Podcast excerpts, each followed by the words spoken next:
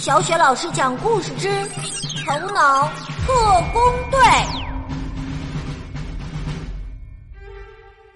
亲爱的宝贝儿，欢迎收听小雪老师讲故事，并关注小雪老师讲故事的微信公众账号。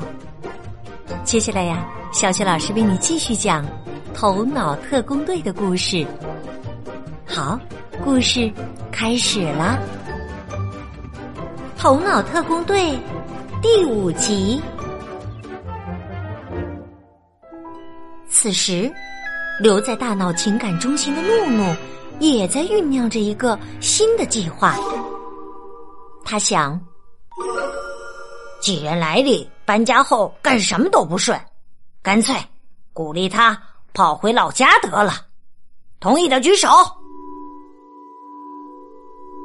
说完。怒怒看向燕燕和帕帕，他们俩也同意了。于是，怒怒把这个点子之灯插在了控制台上，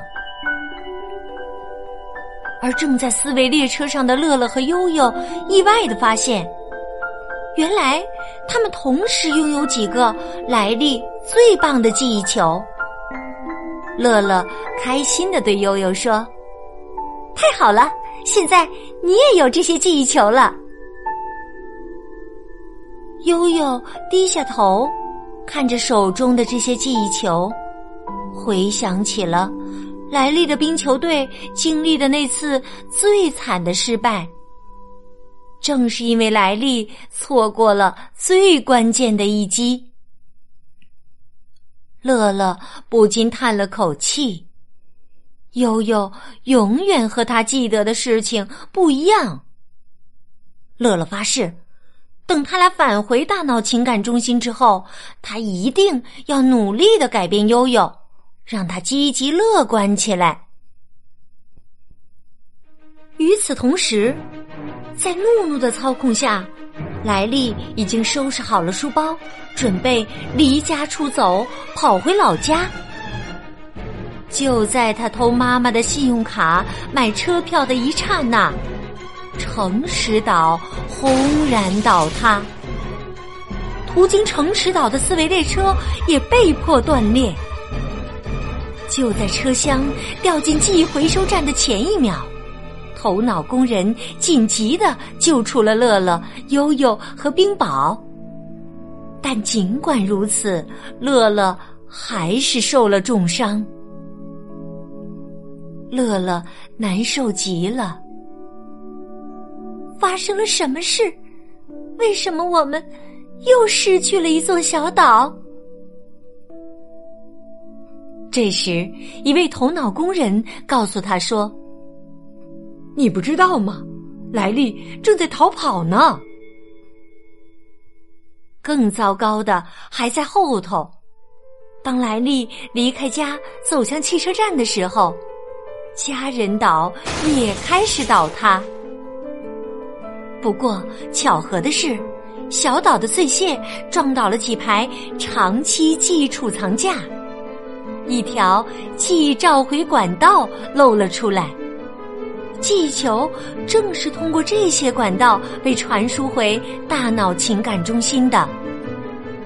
悠悠喊道：“现在我们也可以跟着回去了。”可是，乐乐怕悠悠又把记忆球染成蓝色，于是他抱起记忆球，撇下悠悠，以最快的速度独自冲上了召回管道。但他没走多远，管道就开始断裂。乐乐和他被带走的所有记忆球都面临着坠落的危险。就在这个危急时刻，冰雹冲过来，一把抓住了正要下落的乐乐。谁知他脚下的土地也开始摇晃起来。终于，不远处的断崖上。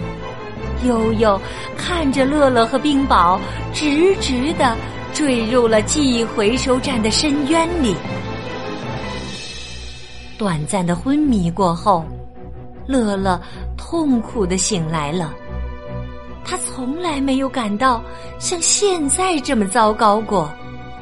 他想，是我害了莱利，都怨我。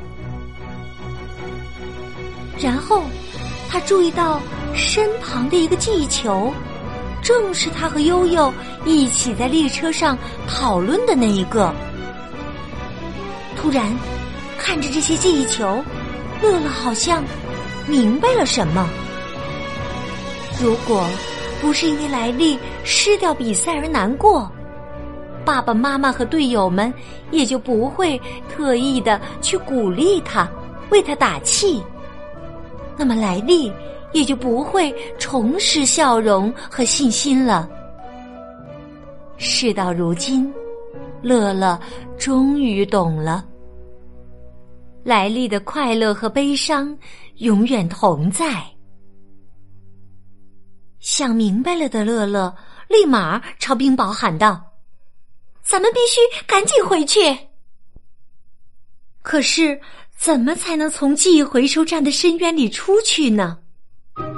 有了，乐乐想到了一个好办法，借助冰雹的四轮歌声驱动火箭车，他们可以用歌声驱动火箭车，然后乘着车子从这里离开。很快，他们在一片垃圾碎屑里找到了火箭车，一屁股坐了进去。他们唱啊唱啊，也不管有没有跑调，只管扯着最大的嗓音来发动车子。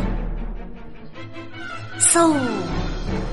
火箭车在他们的歌声中越飞越高，眼看着乐乐就要抓到悬崖边的石头了。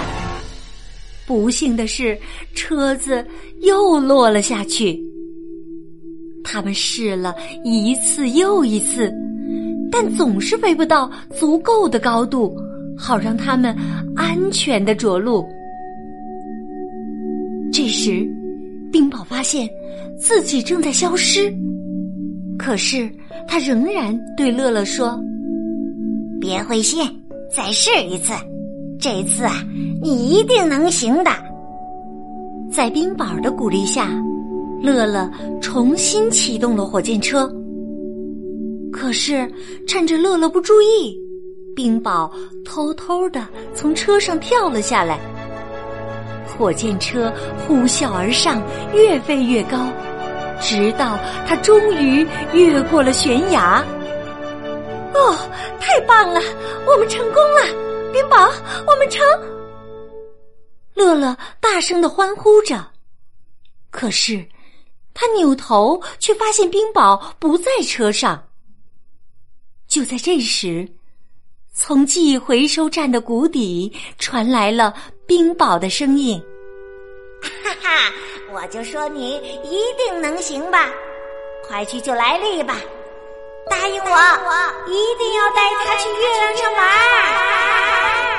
话音刚落，冰雹那粉粉的、胖乎乎的身体就消失在了空气中。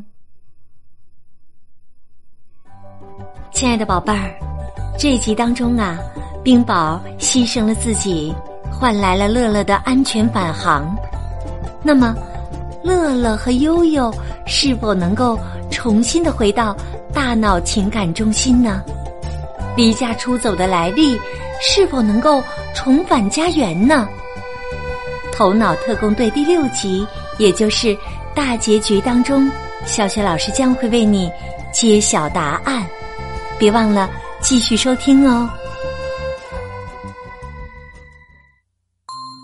如果你喜欢小雪老师给你讲的故事，也别忘了点击收藏，点击小雪老师的头像，还可以收听到小雪老师讲过的所有的故事呢。好啦，《头脑特工队》第六集当中，我们再见。